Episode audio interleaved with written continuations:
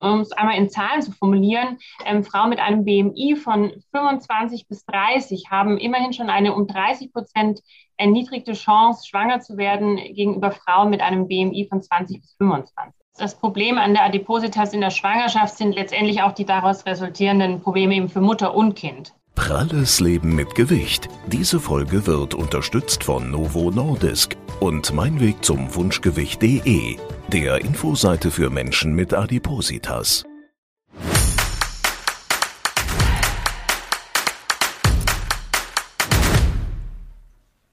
Herzlich willkommen zu einer neuen Folge Pralles Leben mit Gewicht. Ja, und neu ist diesmal so einiges. Hört mal, was euch meine Freundin und Kollegin Birgit von Benzel zu erzählen hat. Es hat so einen Spaß gemacht, pralles Leben mit Gewicht zu moderieren, mit dir zusammen, Silvia. Und ich wollte mich ganz herzlich bedanken bei allen Zuschauern natürlich, bei unseren Fans, bei der ganzen Redaktion, natürlich auch beim Chef, der die Idee hatte. Es war wirklich eine tolle Zeit. Ich hatte so viel Spaß und ich wünsche euch weiterhin ganz viel Erfolg und auch äh, deinem Neuen an deiner Seite, Silvia, unserem Doc, den wir ja schon alle gut kennen. Ganz viel Spaß, alles Liebe und danke euch allen. Ja, ihr habt richtig gehört, Birgit ist künftig nicht mehr dabei, aber sie hat ja schon anklingen lassen, unser Dr. Andreas Martin, den viele von euch ja schon als Experte aus verschiedenen Folgen kennen, wird künftig quasi ihr Nachfolger sein und damit der Mann und auch Arzt an meiner Seite. Schön, dass du mit dabei bist künftig, Andreas. Ja, danke schön, Silvia. Ich freue mich auch. Bisschen schade für Birgit. Ich wünsche ihr an dieser Stelle alles Gute für ihre zahlreichen anderen Projekte, die sie ja auch noch zu erfüllen hat. Und jetzt konzentrieren wir uns auf unsere heutige Sendung und begrüßen unsere Expertin, Frau Dr. Paudi. Sie ist Fachärztin für Gynäkologie am Kinderwunschzentrum in Berlin an der Gedächtniskirche. Hallo, Frau Paudi. Hallo, guten Tag. Selbstverständlich kommen natürlich auch heute wieder Betroffene zu Wort.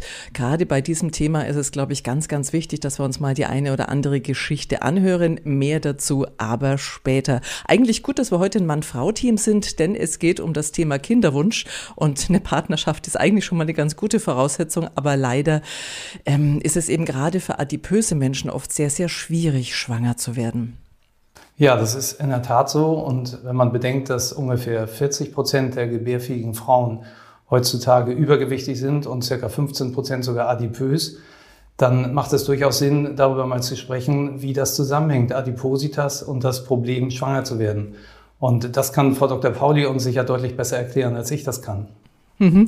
Frau Dr. Pauli, haben Sie denn in Ihrer Praxis im Kinderwunschzentrum in Berlin an der Gedächtniskirche viele Patientinnen, die übergewichtig sind und deswegen nicht schwanger werden?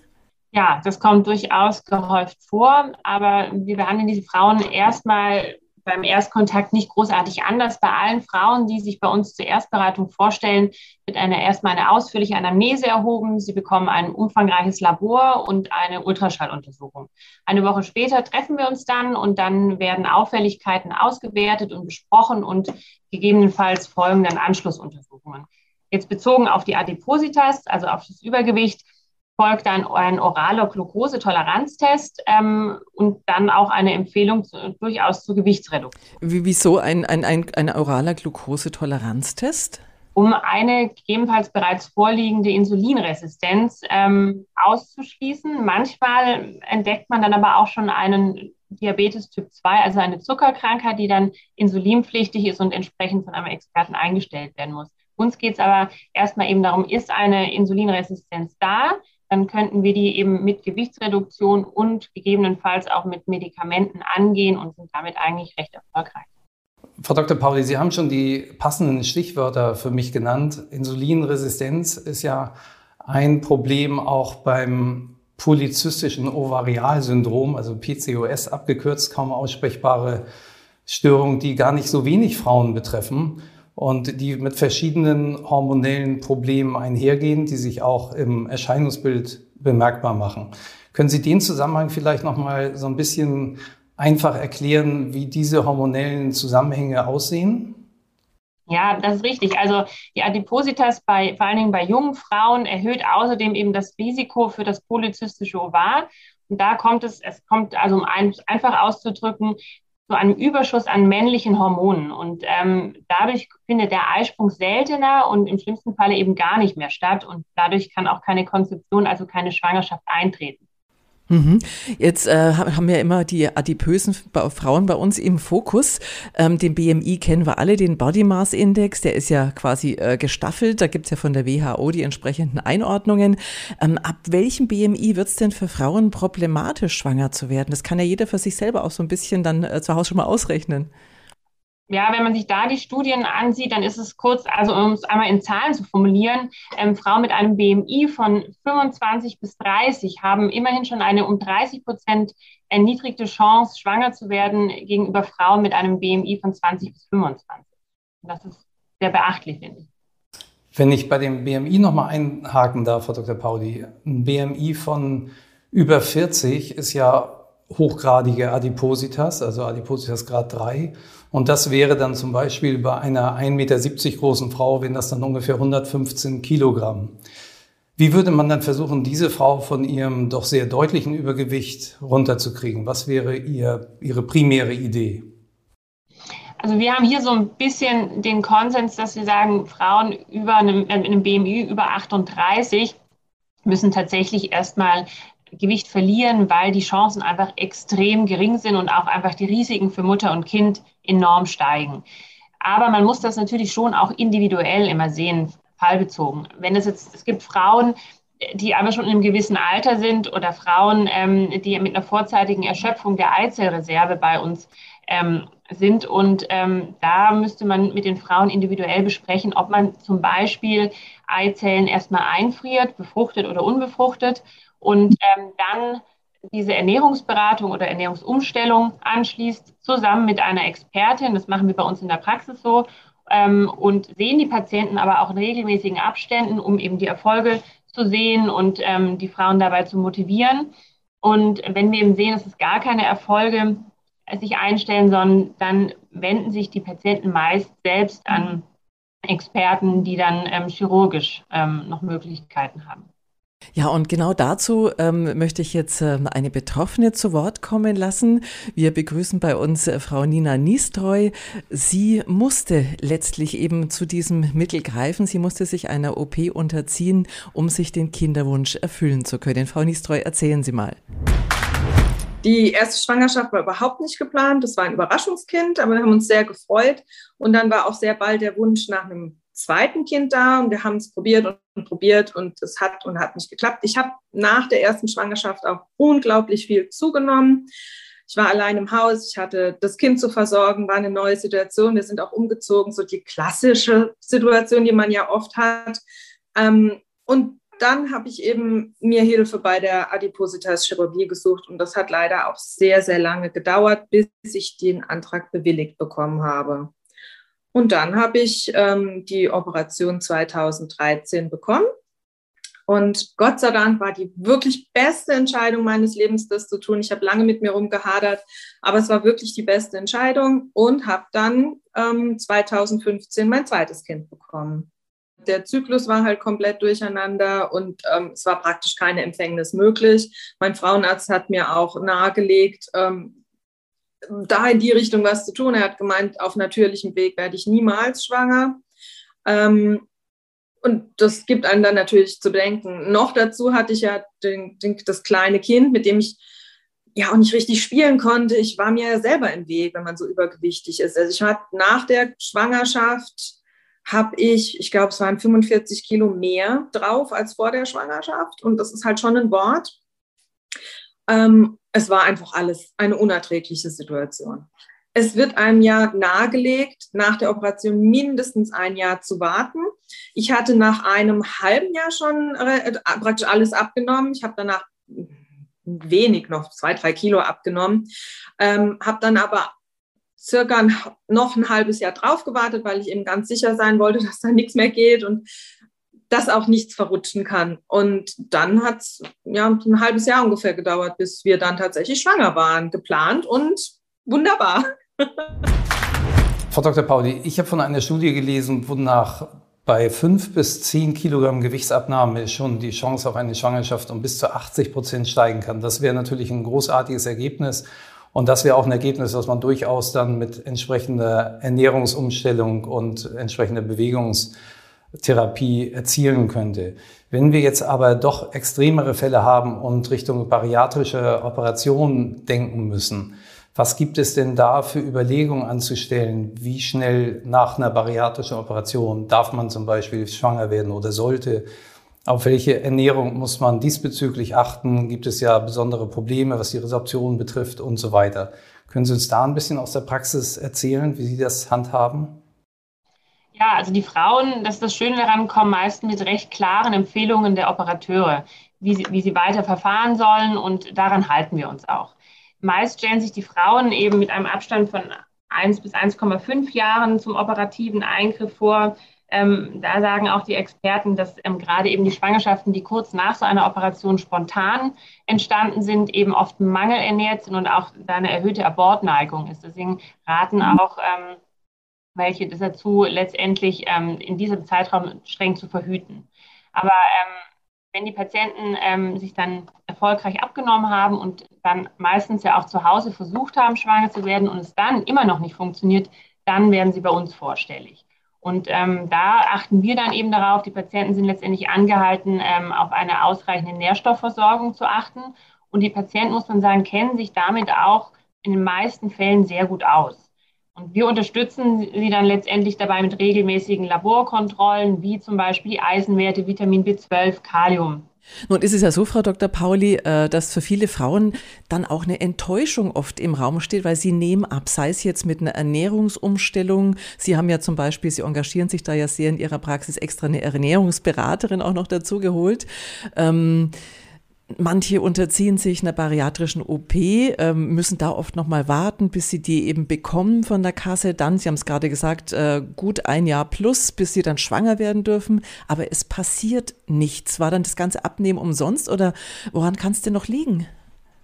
Ja, ich sage das immer nicht so gerne, aber in diesem Satz, aber ähm, es ist so treffend, es können Läuse und Flöhe vorliegen. Und jetzt hat man abgenommen und ähm, hat eigentlich alles von seiner Seite aus getan und dann ist die Frustration natürlich besonders groß. Aber wie bei allen Paaren, die sich bei uns vorstellen, gehen wir systematisch alle möglichen Ursachen der Infertilität, also der äh, Kinderlosigkeit durch. Und ähm, da ist auch der Partner da dran. Es wird ein Spermiogramm ähm, angefertigt. Wenn das unauffällig ist, dann werden zum Beispiel als nächstes die Eileiter der Frau abgeklärt ob diese vielleicht durch eine Infektion in der Vergangenheit, Chlamydien, einen Durchbruch eines, einer Blinddarmentzündung ursächlich sein könnten.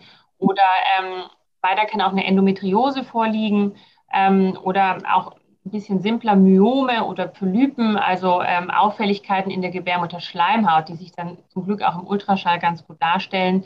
Ähm, die sollte man gegebenenfalls dann auch noch entfernen. Aber vergeblich ist die Gewichtsabnahme ja in keinem Fall weil sie ja ganz viele andere wichtige, gute Nebenwirkungen hat. Also klar, für die Kinderwunsch-Idee ist es natürlich dann ein bisschen frustrierend, das kann ich durchaus verstehen und da muss man weiter gucken. Aber es ist ja trotzdem so, dass man einen großen Benefit davon hat. Und wo wir gerade davon sprechen, von dem Benefit des Abnehmens, es ist ja nicht nur das Problem, schwer oder nicht schwanger werden zu können, sondern es ist ja auch, setzt sich ja fort während der Schwangerschaft zum Beispiel. Nicht? Also auch die Pränataldiagnostik, also die Diagnostik, die Sie zum Beispiel während der Schwangerschaft regelmäßig durchführen, um zu gucken, ob es dem Kind gut geht, ob es normal gedeiht, ob es wächst, ist ja auch erschwert bei erheblicher Adipositas. Können Sie das so bestätigen aus Ihrer Praxis? Ja, das ist durchaus richtig. Ne? Also das, das Problem an der Adipositas in der Schwangerschaft sind letztendlich auch die daraus resultierenden Probleme eben für Mutter und Kind. Und ähm, wie Sie schon richtig gesagt haben, einmal ist die Diagnostik ähm, erschwert, aber ähm, bei den äh, Müttern ist auch ein, das Risiko eines erhöhten, äh, das Risiko ist erhöht für einen Schwangerschaftsdiabetes, für einen erhöhten Blutdruck. Daraus kann eine Schwangerschaftsvergiftung, die sogenannte Präeklampsie, mhm. entstehen. Und ähm, bei den Kindern besteht neben einer erhöhten ähm, Fehlgeburtrate auch eine erhöhte Fehlbildungsrate und leider auch ähm, eine erhöhte Totgeburtrate. Frau Dr. Pauli, jetzt haben Sie es ja gerade gesagt, äh, irgendwann klappt es ja dann hoffentlich bei den mhm. meisten. Ähm, Wenn es dann endlich geklappt hat, flutscht es dann künftig so oder so besser oder ist es für Frauen, die bereits, sage ich schon mal, ein Kind äh, hatten, ist es dann leichter schwanger zu werden äh, für, als für Frauen, die äh, eben das erste Mal ähm, sich diesen Wunsch erfüllen wollen? Ja, also das beobachten wir schon und es muss irgendwie wie so eine Art immunologisches Gedächtnis geben, dass wenn man schon mal schwanger war, ähm, das dann auch schneller wieder klappt. Und ähm, so ist es auch, wenn wir zum Beispiel Frauen, jetzt mal unabhängig von der Adipositas, ähm, sich hier bei uns in der Sprechstunde vorstellen, mit einem Alter von 40 und die haben schon mit 32 ein Kind bekommen, sieht man letztendlich, dass sie bessere Chancen haben, eben mit einem Kind erfolgreich nach Hause zu gehen, als Frauen, die es sich erstmalig damit 40 vorstellen. Ja, und an der Stelle ähm, wollen wir uns auch nochmal die Geschichte von Frau Domann anhören. Äh, Frau Domann hat äh, einen langen Leidensweg hinter sich. Sie hat sieben Jahre lang darum gekämpft, schwanger zu werden. Ja, der Kinderwunsch bestand durchaus ähm, seit sieben Jahren und ähm, hat tatsächlich äh, zu mehreren Entscheidungen geführt und mehreren Untersuchungen geführt. Ähm, ich habe hochgradig Adipositas gehabt ähm, und ähm, die ersten Jahre mit knapp 155, 160 Kilo.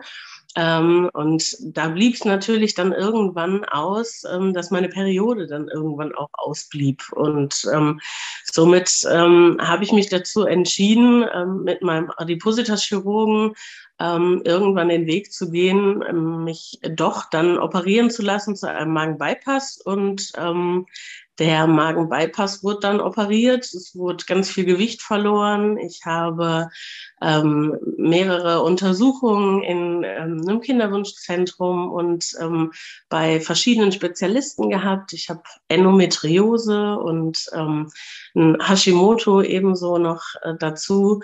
Und ähm, ja, nach sieben Jahren hat es endlich äh, tatsächlich äh, geklappt.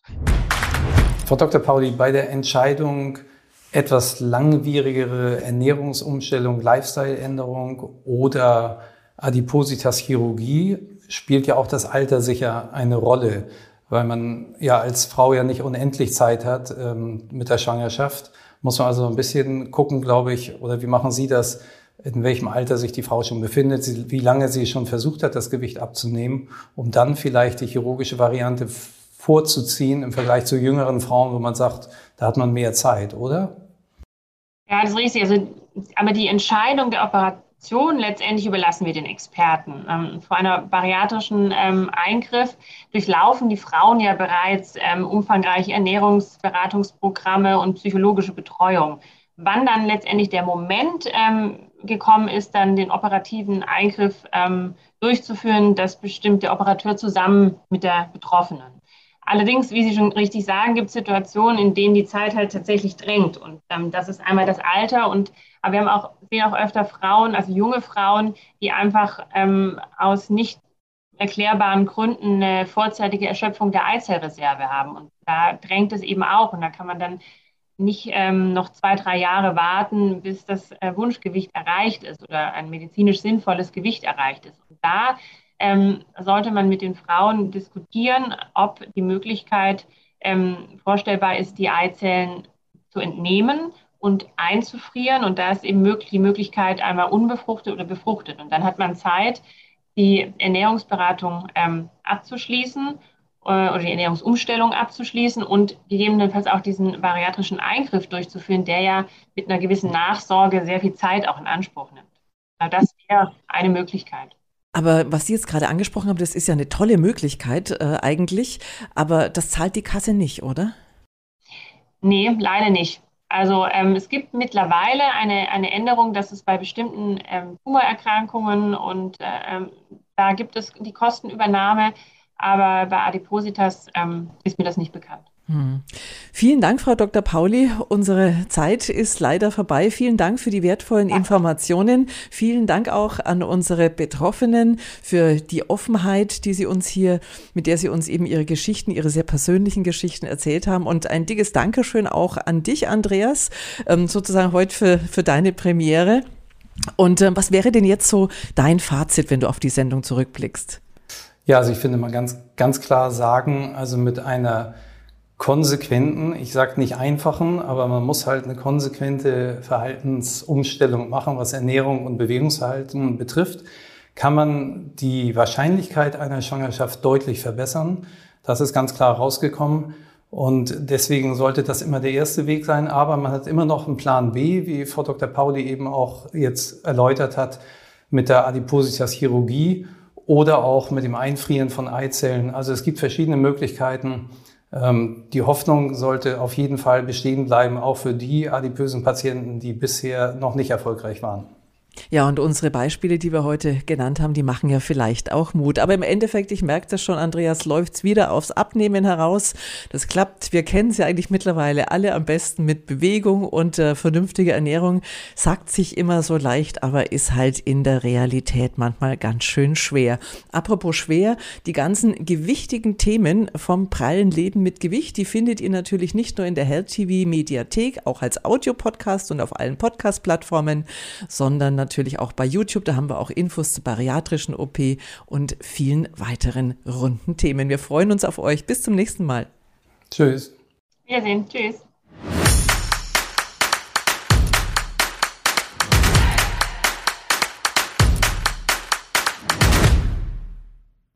Pralles Leben mit Gewicht. Diese Folge wurde unterstützt von Novo Nordisk und Mein Weg zum Wunschgewicht.de, dem Infoportal für Adipositas Betroffene.